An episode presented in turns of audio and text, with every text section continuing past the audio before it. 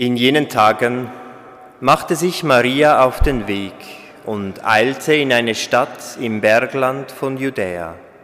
Sie ging in das Haus des Zacharias und begrüßte Elisabeth. Und es geschah, als Elisabeth den Gruß Marias hörte, hüpfte das Kind in ihrem Leib. Da wurde Elisabeth vom Heiligen Geist erfüllt und rief mit lauter Stimme, Gesegnet bist du unter den Frauen, und gesegnet ist die Frucht deines Leibes.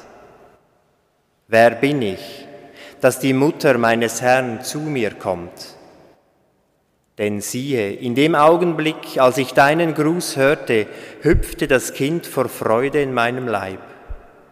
Und selig, die geglaubt hat, dass ich erfüllt, was der Herr ihr sagen ließ.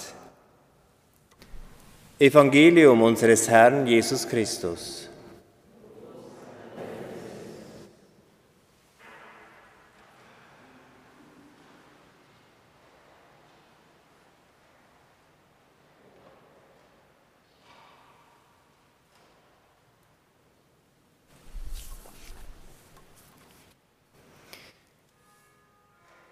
Wir sind durch die Hingabe des Leibes Jesu Christi geheiligt ein für allemal. Wir sind geheiligt ein für allemal. So sagt uns Paulus in der heutigen Lesung. Wir sind gerettet, wir sind erlöst. Wir sind ein für allemal eingeschrieben in die Hand Gottes. Wir können nicht mehr verloren gehen. Ganz egal, was wir in unserem Leben tun, wenn sie sterben werden und vor Gott hintreten werden, dann wird er sie mit offenen Armen empfangen. Können Sie das glauben?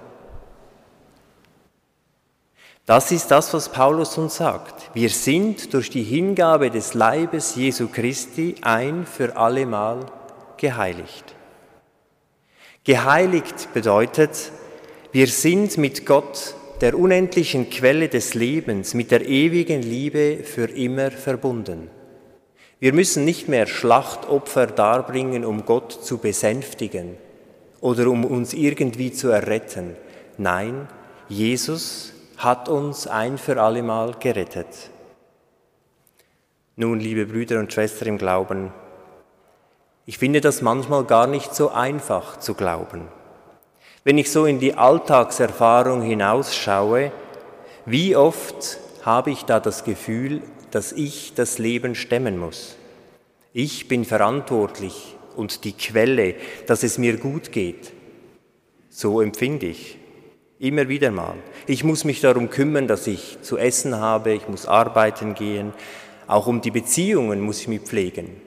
Wenn ich alles schleifen lassen würde, ich glaube, meine beiden Mitbrüder Andreas und Hans wären dann nicht so glücklich. Die Beziehung würde wahrscheinlich nicht mehr so gut funktionieren.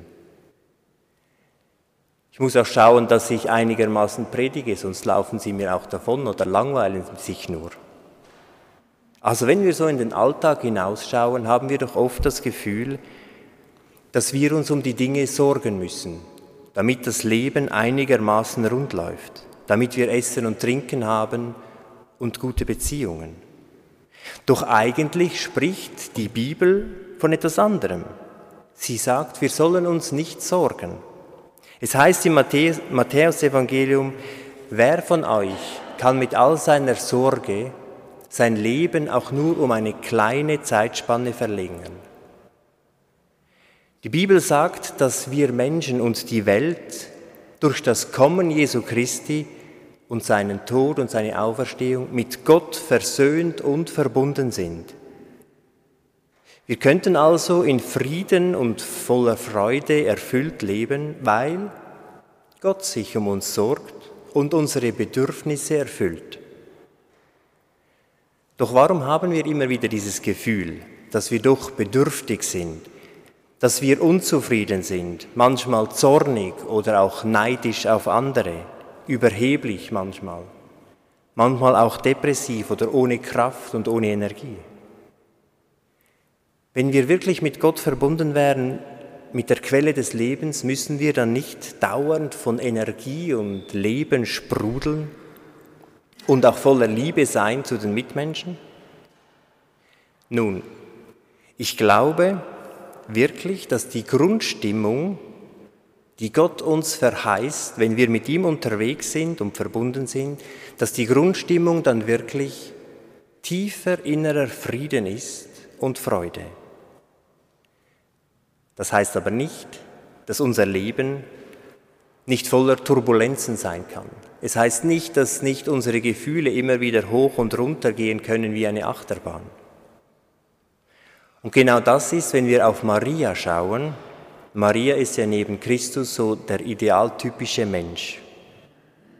Und ich glaube, an ihr können wir sehen, wie es ist, wenn man ganz tief mit Gott verbunden ist.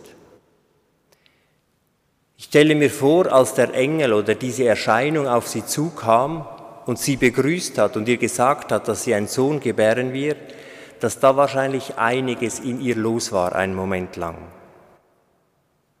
Ein innerer Aufruhr. Und ich glaube, viele Menschen hätten Angst gekriegt, richtig große Angst. Aber ihre Grundstimmung war Vertrauen. Sie war im Frieden mit sich. Sie konnte sagen, dein Wille geschehen. Ich bin deine Magd. Oder die Begegnung, die wir heute gehört haben mit Elisabeth. Da ist dieses wahrscheinlich 17-jährige Mädchen Maria und begegnet ihrer Tante, die wahrscheinlich 45, 50 war, eine wahrscheinlich sehr angesehene Frau, denn ihr Mann Zacharias war ein Priester im Tempel. Da begegnet also dieses Mädchen dieser angesehenen Frau und die Frau begrüßt sie mit Wer bin ich, dass die Mutter meines Herrn zu mir kommt? Also ein junges Mädchen sonst wäre, glaube ich, über diese Anrede auch erschrocken, dass jemand mich so anspricht. Und doch, Maria bleibt ganz locker und sie stimmt in einen Freudengesang ein, danach kommt nämlich gleich das Magnificat, ein Lobgesang über Gott.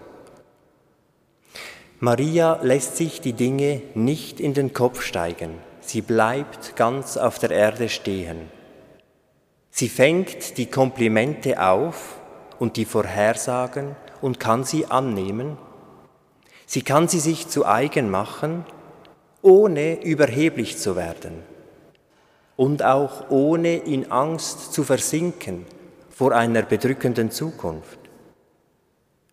Sie weiß, Sie weiß, dass sie das Leben nicht alleine stemmen muss, sondern Gott hilft ihr dabei.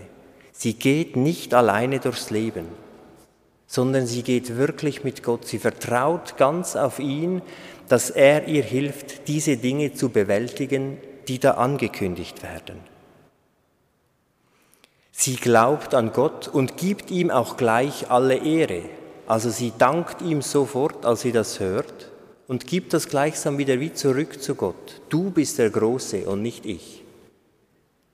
Und das ist es, was diese echte Beziehung zwischen Maria und Gott ausmacht. Sie spricht mit ihm. Sie gibt ihm ihr Leben immer wieder zurück und sagt immer wieder, gut, dein Wille geschehe. Und dann tut sie das, was sie tun kann, und der Rest lässt sie. Wir alle sind dazu berufen, in diese Beziehung mit Gott hineinzutreten und sie so zu leben. Und doch kann es immer wieder vorkommen, dass wir eben Gott nicht spüren, dass wir nicht das Gefühl haben, dass er mit uns unterwegs ist. Doch ist es nicht auch mit Mitmenschen so manchmal oder mit unserer Natur, dass wir, obwohl wir mittendrin sind, haben wir das Gefühl, wir seien ganz weit weg. Und dieses weit weg, glaube ich, kommt daher, dass wir unsere Aufmerksamkeit nicht darauf legen. Wenn ich meine Aufmerksamkeit nicht in eine Beziehung hineinlege und wirklich mit der Person versuche zu sprechen und versuche sie zu erfahren, dann spüre ich sie gar nicht, die Person. Oder vielleicht auch, wenn Sie jetzt hierher in den Gottesdienst gekommen sind, auf dem Weg, wo sind Sie da durchgelaufen? Haben Sie den kalten Wind gespürt? Also wir können uns mit dem, was uns umgibt, verbinden und uns an das Schöne auch immer wieder erinnern. Und ich glaube, es ist genau das, worum es geht, dass wir uns vielleicht in unserem Leben so Momente gegeben hat, wo ich mich mit Gott verbunden gefühlt habe, wo ich mich ihm nahe gefühlt habe und dann solche Momente in Erinnerung rufen zu Beginn eines Gebetes und dann im Gebet mit dieser Erinnerung drin sein und so immer tiefer mit Gott in eine Beziehung zu kommen. Sich bewusst zu werden, dass er da ist. Ja, wir sind geheiligt, wir sind immer mit ihm verbunden. Er ist mitten unter uns, auch jetzt und hier. Und er will unser Leben mit sich teilen, dass wir unser Leben mit ihm teilen. Wir sind geheiligt und wir sind mit Gott verbunden. Und daran sollen wir uns immer wieder erinnern und diese Beziehung pflegen. Und wenn wir nun Eucharistie feiern, dann feiern wir genau dieses Fest der Verbundenheit mit Gott. Amen.